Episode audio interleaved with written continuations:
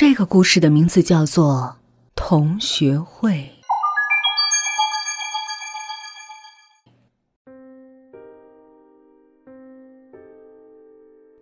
佳美找出了二十多年前的小学毕业册，细细的回味，张张照片和小伙伴的温馨留言，都让她回想起多年的友谊。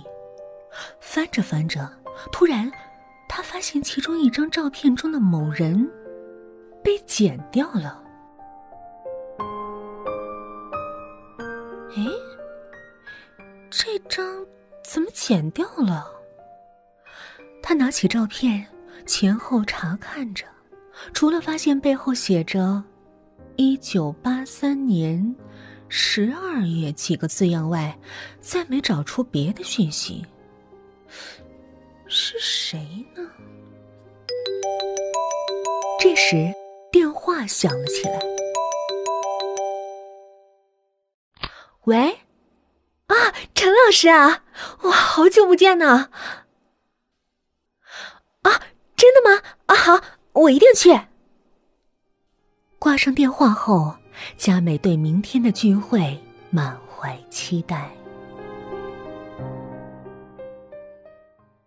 第二天，佳美按照陈老师说的地址去到餐厅，老远就看到了多年不见的同学。哎，佳美！晴晴看到佳美最是兴奋，毕竟小时候就属她跟佳美最好。一个熊抱，累得佳美透不过气来。哎，松松手！你勒死我了。小胖妞儿，今天有没有带香肠便当啊？这时，坐于餐桌边的一个长相俊秀的男子嬉笑着对佳美说道。佳美一听“胖妞”二字就气了。你以前比我好不了多少，我们还没传是一对儿的呢。你，哼，谁跟你一对儿啊？哎，陈老师呢？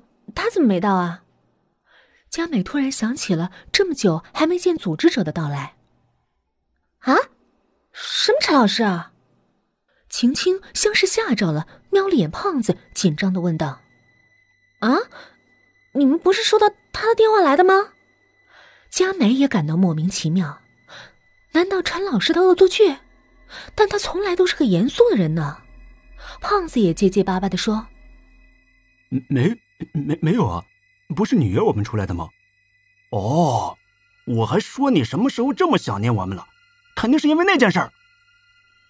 胖子突然大声吼道：“佳美这时傻眼了，眼前的两个人是失忆了吗？那如果不是陈老师，难道是他们骗自己？那件事儿，什么事儿？”你你们莫名其妙，什么事儿啊？佳美瞪着胖子。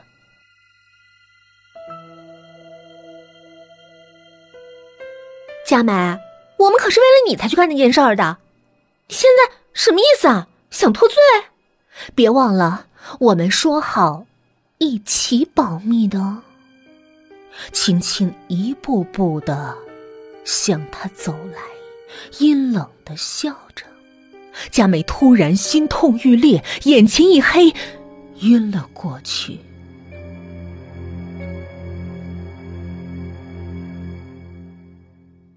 你忘记了？你不应该忘记的。陈老师对你那么好，你这个贱人！陈老师为了你能继续生存，眼前一片漆黑，一滴血。溅到了他脸上，慢慢弥散开来，血红一片。骂声依旧在他耳边重复的喊着，高瘦的男子就这样倒在他面前，他手里竟拿着一把滴着血的刀。男子被抬进手术室，而他就睡在他旁边，血从男子的背部缓缓渗透着。直到床单全染成了刺眼的红色。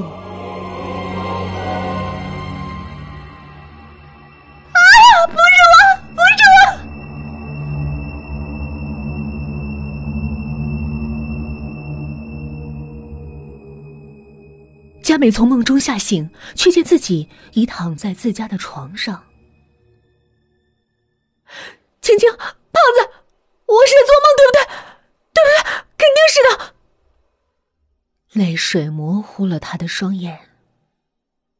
佳美，你醒了。是晴晴，她端着一碗汤送到他面前。刚刚你吓死我们了，你一下子就晕了，我们都慌了脚了。是胖子和我一起把你送回来的。来，吃点东西吧。陈陈老师呢？佳美猛地坐起来，总觉得不对劲儿。青青手里的汤匙咣当掉在了地上，眼神慌乱的闪烁着。佳美一把抓住他的肩膀，眼睛睁得大大的，像要把他吃了一般，说：“陈老师，陈老师在哪？你们把他怎么了？”这时，他摸到身边的原子笔，正要往他脖子扎，青青吓得手一松，滚烫的汤水倒在佳美手上，可他像没有任何知觉一样，依旧抓着他的肩膀不放。青青一手推开他，抢跑出了屋子，血又开始慢慢弥散。佳美再次晕了过去。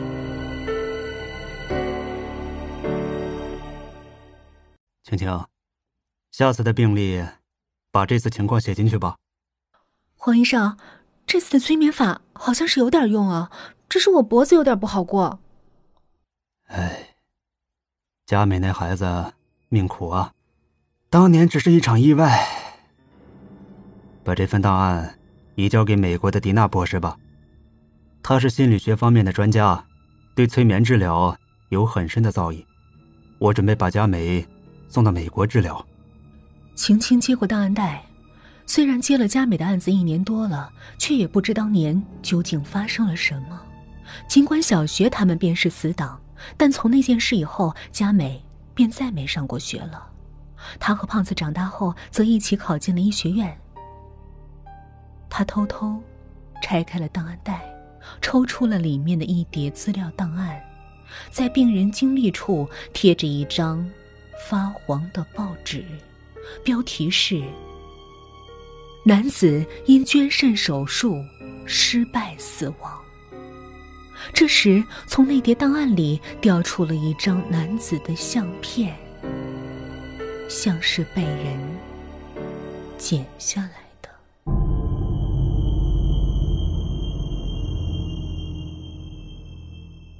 这就是同学会的故事。语音的个人微信号是 yyfm 幺零零四，期待您的来访。